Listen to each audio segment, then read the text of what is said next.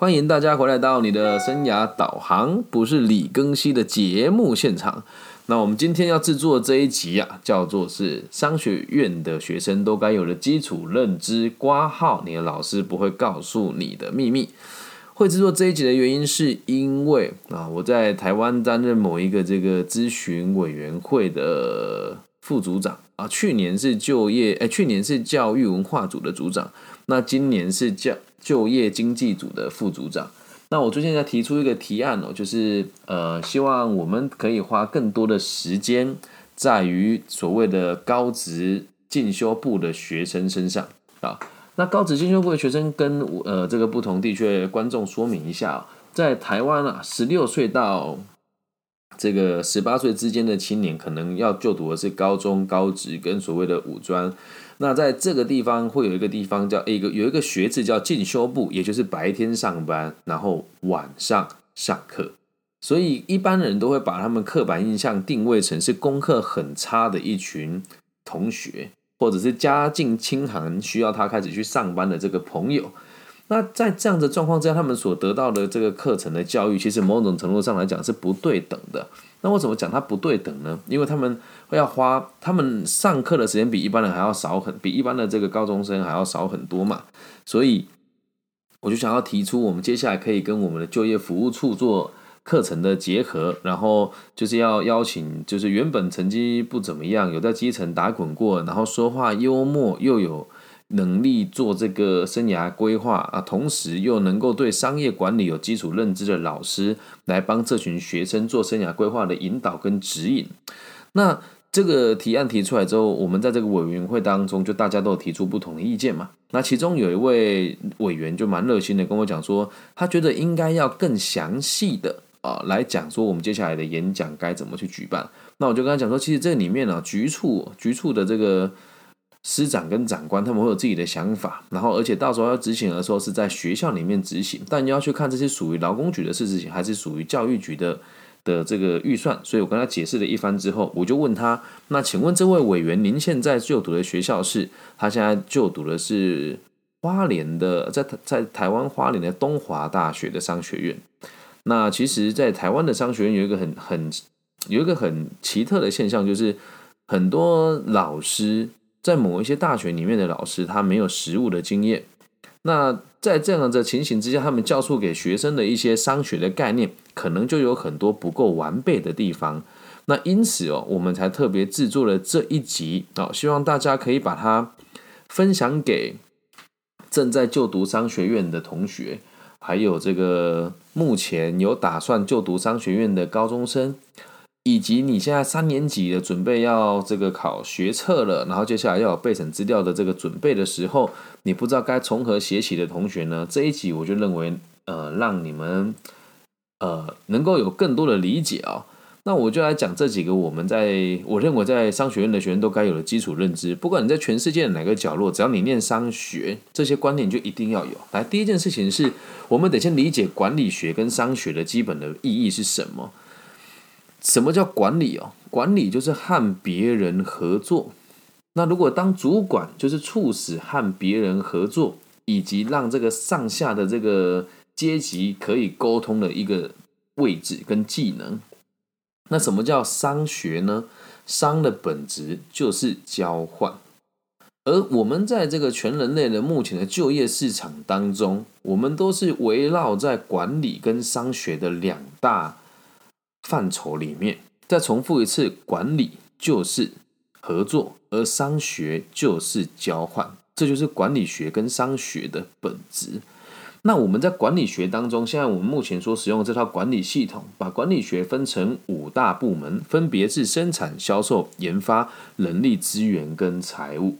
啊，所以这一集，如果你在其他的行业的朋友，或者你不是商学背景的同学听一听，你就会知道你是如何被资本家奴役的，以及在商学院的你，接下来毕了业的目的，就是为了来奴役这一群人，来帮资本家赚取更多的钱。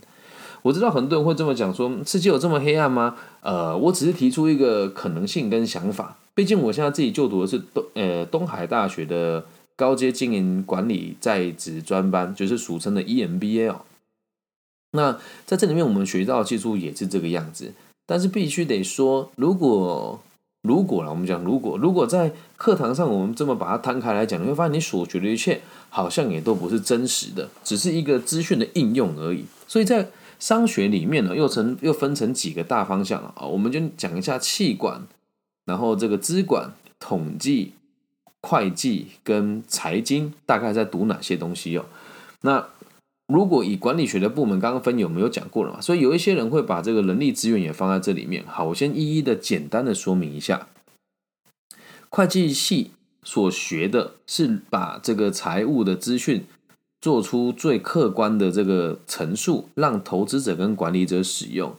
啊，这是我们讲官方的说法。那如果你退三百步回来讲的话，就是让投资人愿意投资更多的钱在这个企业身上。而这个做账的方式是否属实，跟是不是真的百分之百和现实一样，这就是一门技术了哈。我并没有说做假账，还是说什么报表都是假的。等你深入了解之后，或者你们想理解，告诉我，哎，跟我说我想要了解会计系的记账的逻辑，跟这个会计的详细介绍，我会再多跟大家解释。言而总之，他做出的报表是要给别人使用的。会计系要做的事情就是协助管理阶层阅读现在公司的状况，还有协助投资者了解目前这公司的体质。这是会计，然后再讲气管，气管学就会比较宽广一点，他就会把每个部门都学过一次，然后会花很多时间做个案的研讨，让你用更宽广的角度、更全面的角度来看待商业管理，但是就会比较没有那么的专精啊。接下来讲到是资管。资管其实是一个近代末呃近代才发生出来的一个这个行业了。那资管就是教人家如何用资讯来进行管理学，简单的说就是这样。所以你会学简单的前端跟后端的程式，毕了业之后，你很有可能会到软体这个管理应用的这个软体供应商去上班啊。然后第四个我们讲的是这个统计啊，统计所学的东西就是。呃，用任何数据可以统计出来趋势的懂的的一个目标，比如说我们要判断一个东西跟一个之间一个东西当中有没有正向的相关，会有很多不同的方式来证明它。所以你会学很多专有的名词，学很多分析来理解未来你要在如何在数据当中找到未来的趋势哦。那最后讲到财经，财经就很专精于说我要如何使用财务报表，好让来我先讲官方说法，让更多人愿意投资这家公司。或者是让这个投资人可以找到值得投资的公司啊，那我们讲比较负面跟比较厚黑的说法，就是让投资人愿意投钱啊，愿意让你带着他们的风向来做投资，这样能够理解吧？所以这些是管理学跟商学的基本的意义。那它的本质是什么？来听清楚啊，它的本质是让人类可以各司其职，然后并且一步一步的追求更。棒以及更先进的技术，这个就是我们管理学跟商学的本质。那管理学有个很奇怪的地方是，呃，你会发现当主管的人通常没有技术啊。怎么说呢？在做会计跟做人质的这群人，他一定不知道工厂生产是怎么进行的，而他们的薪资很有可能爬到一定阶度阶段之后，会比现场的作业人员还要高。所以，第一个管理学跟商学基本本质再重复一次：管理学就是合作。商学就是交换，那合作跟交换的逻辑刚刚都介绍过一次，那现在要再介绍第二个重点，资本主义的社会阶级。啊，那我们学完了这个之后，就会了解社会阶级这个概念，我已经不止一次的在节目里面提出了哦。那也希望大家可以去想一想，社会阶级的逻辑大概是什么？社会阶级是这个样子，社会的阶级很明显，最底层的是没有技术的制聘劳工，也就是兼职的人。好，有做有钱，没做没钱。第二阶叫做没有技术的劳工，就是你受你这个有基本的底薪，就算你放假还是领有一样的薪水。再往上一层叫有技术的劳工，好，所以你看到什么电机系啊、机电系啊、土木工程系啊、什么都市规划系，就是一门技术啊。再往上一阶呢，就叫做管理阶层了。那管理阶层这一群人看起来已经很高档了嘛，他只动嘴巴不动手，然后是这个促使大家合作的关键点。那再往上一阶哦，他们为谁卖命？为资本家卖命。好。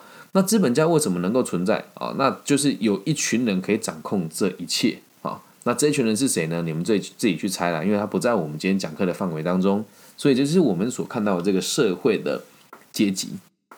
而你会说，老师，我们学商学跟这有什么关系呢？来听清楚了，商就是交换，管就是合作，所以你未来就是要协助资本家来压榨那个。管理阶层以下的这一群人呐，所以在这个社会界当中，如果你选择念商学，一开始毕了业，假设你不要太夸张离奇的差劲的话，你可以选择往商学的领域走，你就会开始往管理阶层的部分去起跳。所以外语能力就会相当重要，因为大部分的这个大型的企业会需要有让你有大型的管理的经验，往往都是在全世界各地都有据点的公司。所以如果你念商学院的话，外语能力一定不能太差。然后你要有个逻辑是。我接下来要做就是所谓的专业的经营管理人啊！我先再重复一次哦，专业的经营管理人。那有的人说哇，这个词离我很远的，其实不会啊。那接下来跟大家讲，社在这个社会的阶级刚刚快速的带过之后，你就要知道我们念商学的人是为了管理阶层而存在的。所以现阶段的你该怎么做呢？啊，如果你是大学生的话，呃，我们把它分成两个部分了。如果你是初中生，你该做的事情就是去理解一下你在高职。或者是高诶，你你要就读的是高中还是高职还是五专？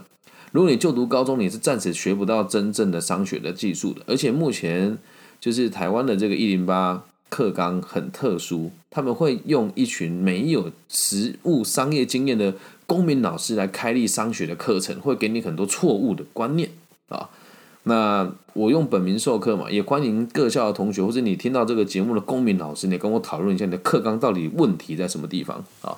那如果你是这个高职生的话，请你专注于你目前现在的分科啊。那如果你是高中生的话，就请你把你的英文跟数学学好啊，然后并且在你每一年的这个所谓的呃这个什么多元学习历程档案哦，多学习跟阅读商学相关的这个文章，然后写下你的心得，这样子就很足够了。那假设你是大学生的话，我会建议你哦，如果要往商学领域走，尽可能的不要去念硕士班。啊，因为硕士班的东西其实说出来就纸上纸上谈兵了。那有些学校老师会比较恶质哦，就是像我们东海没这个问题。有些老师就啊，你要念研究所，没有念研究所以后没有企业要你啊。哦，我觉得这个想法是很离奇的。你有真实的管理经验的话，比你念研究所来的还要值钱太多太多太多太多太多了。这样能够理解吗？那你说那讲那么多，那我们现在该怎么做？来听清楚了。开始找到你可以实习的单位，并且在你一二年级的时候就去思考，你现在所读的学校目前可以去实习的最高殿堂在于什么地方？我毕了业之后，或是我在参与实习的时候，一定要到全世界前五百大的企业里面担任助理或者是储备干部。听清楚了，这个词叫储备干部。什么叫储备干部呢？就是我现在暂时还不会让你当管理阶层的工作，但一旦你完成了我们的。培训，接下来我就会优先升等你来担任管理阶层的职务。所以，如果你读了科系，因为商学分了好几个科系，我们刚好提过嘛。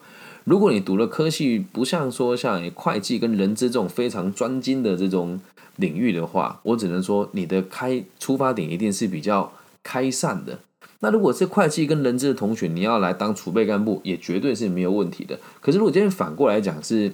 呃，气管系跟资管系的同学要去跨到会计跟人资专业，基本上难度就会上升很多，这样能够理理解吧？所以现阶段该做的事情是明确你在商学这个领域发展的这个动机，并且去争取全世界前五百大的企业来历练，是不是颠覆了你对商学院的看法呢？对吧？平常在学校学的这些东西，以后的目的哦，大概是在做什么？现在再再跟大家提一下，来。跟大家分享，商学院在大部分的全世界商学院都一样，都是会计、统计跟经济，还在都是这三个为主科了哦。在学一些什么东西哦？会计学的事情是让你知道，所有商学的资讯都必须得跟金钱来做连结，否则就跟商业没有关系了。那我再重复一次哦，会计的这个。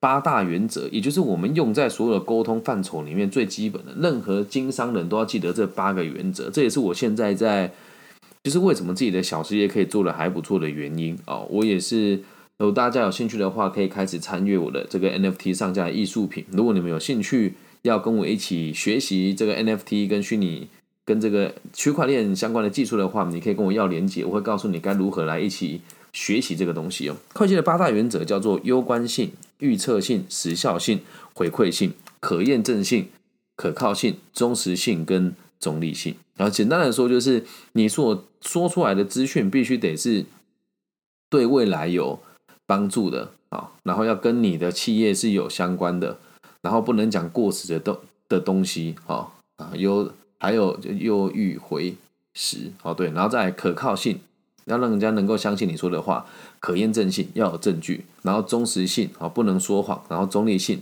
不能偏颇。一开始在学会计的时候，就是要背这八个大原则嘛。那这八个大原则掌握下来之后，你要知道，那我如何让我的这个资讯可以被证明它是有用的，就得经过统计的。统计基本上就是用数字说话啊，所以比如说我们常常学的这个常态分配啦，还有这个证明 y 跟 x 之间的相关啊，就是 y 等于阿尔法加贝塔 x，那只要这时候贝塔不等于零，就代表 x 跟 y 之间有正相关哦，这就是统计学在学的东西。那在经济学学的是什么？能够让你有宏观的角度来理解什么叫做交换，什么叫比较利益原则，如何在人群当中学习到最有效的管理方式。那这里如果大家有兴趣的话，可以自己去查一个专有名词，叫做比较利益原则。所有的商业都根据这个基础的逻辑来做开展，而经济学会会让大家知道，本来是只有两个人交换，最高的利益是什么？那有三个人交换，最高的利益是什么？再到有两群人交换，最高的利益是什么？再到有两个两群人八种不同的专业，我们一起交换之后，然后去学习哪一些东西能够得到最大的利益是什么？这就是会计统计经济在学的东西了。帮你们做个初步的统整，方便你们未来来做学习，这样能够理解吗？以上就是这一集全部的内容了。商学院学生该有的基本认知（括弧你的老师不会告诉你的秘密）啊，我把它打下来，告诉你的秘密，好吗？那也希望大家可以帮我把这一集分享给。需要的朋友，然后分享给他现在正在读商学、有点迷惘的孩子们。那也期待我们的节目可以帮助世界各地不同的迷惘的学生，然后往更聚焦的方向前进。那我也不知道最近发生什么事情啦，就是我们在台湾的这个直播上面的演算法好像被往后拉了很多，所以现在直播看的人越来越少。但也不影响我持续的努力的进行我的节目。那如果大家喜欢我的节目的话呢，记得帮我分享、按赞加订阅。